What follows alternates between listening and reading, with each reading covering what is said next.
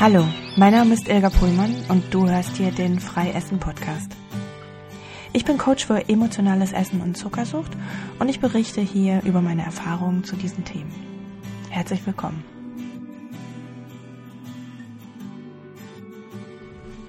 In der letzten Folge hatte ich vom Zuckermonster gesprochen, ganz kurz, und erwähnt, dass ich dafür vielleicht noch eine extra Folge machen werde. Und äh, das mache ich hiermit. Ja, das Zuckermonster ist in meinem Kopf und in meinem Körper erschienen, in meinen Gedanken, in meinen Träumen, in der Zeit, als ich angefangen habe, auf Zucker zu verzichten oder zumindest als der Versuch entstanden ist, auf Zucker zu verzichten. Und in der Zeit, als ich immer wieder versagt habe und doch wieder naschen musste. Da ist mir irgendwie dieses Zuckermonster vor meinem inneren Auge erschienen und das war blau, war eigentlich relativ in Ordnung, kein böses Monster, kuschelig, dick und ja, vielleicht so ein bisschen inspiriert vom Krümelmonster. Und es hatte die Eigenart, dass wenn ich nicht ausreichend Zucker, häufig genug am Tag Zucker gegessen habe, dass äh, es ein bisschen schlechte Laune bekommen hat. Und das Bild vom Zuckermonster wurde vollständig, als mir klar wurde, dass jedes Mal, wenn ich Zucker gegessen habe, dass ich es gefüttert habe. Und dass ich seine Eigenarten unterstützt habe. Und dass ich mit dem Essen von Zucker die Macht des Zuckermonsters immer wieder verstärkt habe. Und wenn ich dann wieder mal versucht habe, auf Zucker zu verzichten, dann ist das Zuckermonster kleiner geworden, aber es war auch ziemlich genervt. Und je länger ich dran, geblieben, ja, dran geblieben bin, desto kleiner und kleiner und kleiner ist es geworden. Ja, und je kleiner es wurde, desto weniger Macht hatte es. Und als ich dann so eine zuckerfreie Zeit geschafft habe durchzuführen mit den Regeln, die ich dabei erkannt habe, wie man das machen kann, ähm, habe ich bemerkt, dass das Zuckermonster einfach ziemlich klein geworden ist und gar keine Macht mehr über mich hatte. Und jedes Mal, wenn ich einen Rückfall hatte, ist es gleich wieder herangewachsen und hat äh, mehr Macht gehabt und konnte mich dann dazu verführen, doch weiter zu naschen. Ja, somit war das Zuckermonster ein Wesen in mir drin, was ich am Anfang auch noch gesehen habe, dass es etwas ist, was ich bekämpfen muss. Mit der Zeit ist mir dann klar geworden, dass das Zuckermonster eigentlich ein Teil von mir ist, den ich liebevoll behandeln muss und mit dem ich Frieden schließen muss, um das Problem Zuckersucht und emotionales Essen zu beenden. Im Kampf habe ich äh, keine Einigung mit ihm gefunden. Da wurde, hat es nach, nach Fütterung verlangt und danach verlangt, dass ich mir weitere Süßigkeiten kaufe.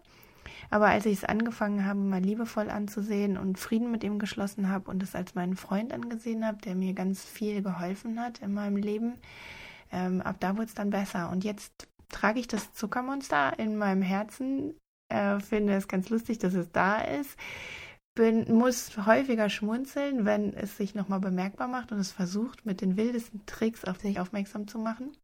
In Stresssituationen zum Beispiel kann es häufiger mal sagen, ach, wie wäre es denn jetzt mit einem Stück Kuchen? Das hat uns doch auch immer noch äh, geholfen. Obwohl ich ja weiß, dass das keine Lösung mehr für mich ist, aber das Zuckermonster versucht es doch immer mal wieder.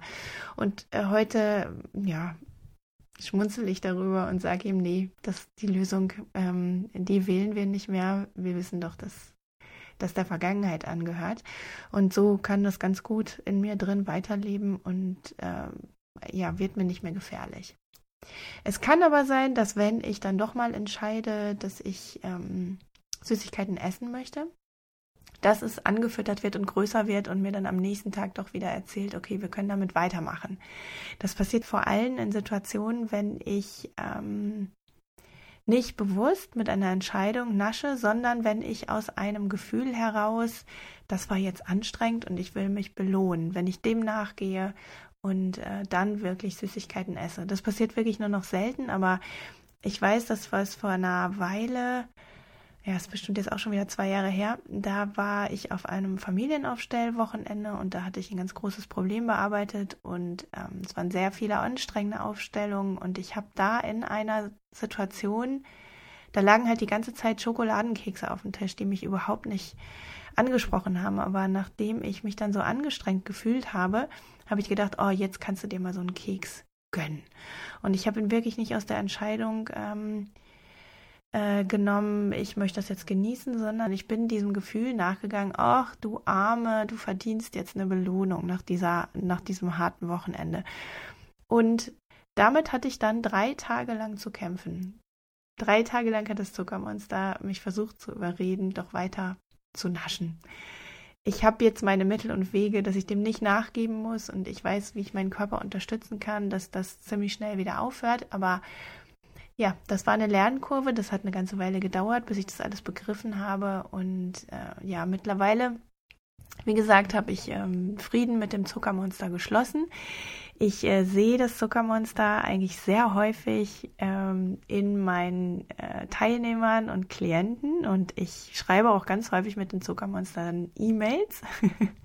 das heißt, immer wenn mal wieder ein Programm startet, dann bekomme ich eine Mail, äh, die offensichtlich vom Zuckermonster geschrieben wurde. Wie die in der Essenz sagen, okay, ich weiß, dass ich das machen muss, ich will vom Zucker runterkommen, aber sag du mir doch jetzt gerade mal, dass es nicht die richtige Situation ist, dass ich das noch aufschieben kann.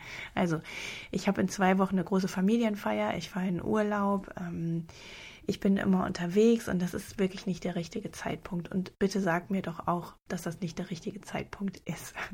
Das, da bin ich äh, davon überzeugt, dass das quasi das Zuckermonster oder die Sucht in uns das ist nämlich die Personifikation der Sucht, finde ich, ähm, in unserem Körper. Und die spricht halt mit uns und die versucht zu kommunizieren und die versucht halt auch, dieses System aufrechtzuerhalten. Ähm, weil es bisher immer richtig gut funktioniert hat. Und es hat überhaupt gar kein Interesse daran, daran etwas zu ändern. Ja. Gut, das war meine kleine Erklärung, was das Zuckermonster ist und warum das überhaupt ähm, ja, warum mein Blog früher so hieß und warum das mein Logo ist. Ich habe das irgendwann geändert, weil ich festgestellt habe, dass viele Leute das Zuckermonster mit etwas Aggressivem verbinden und sagen, sie müssen dagegen kämpfen. Und äh, das liegt mir sehr fern. Also das Zuckermonster ist wirklich ein nettes, kleines, wuscheliges Mönsterchen, was uns gut gesonnen ist und was uns auf uns aufpassen will, weil es deine Lösung ist, uns zu helfen. Aber wenn wir es übertreiben und es zu viel füttern, dann hat es halt einfach zu viel Macht und dann entscheidet es ständig und mehrfach am Tag. Und das tut uns allen nicht gut, wenn es zu der Situation kommt. Ja, genau, das war's. Das wollte ich euch dazu erzählen.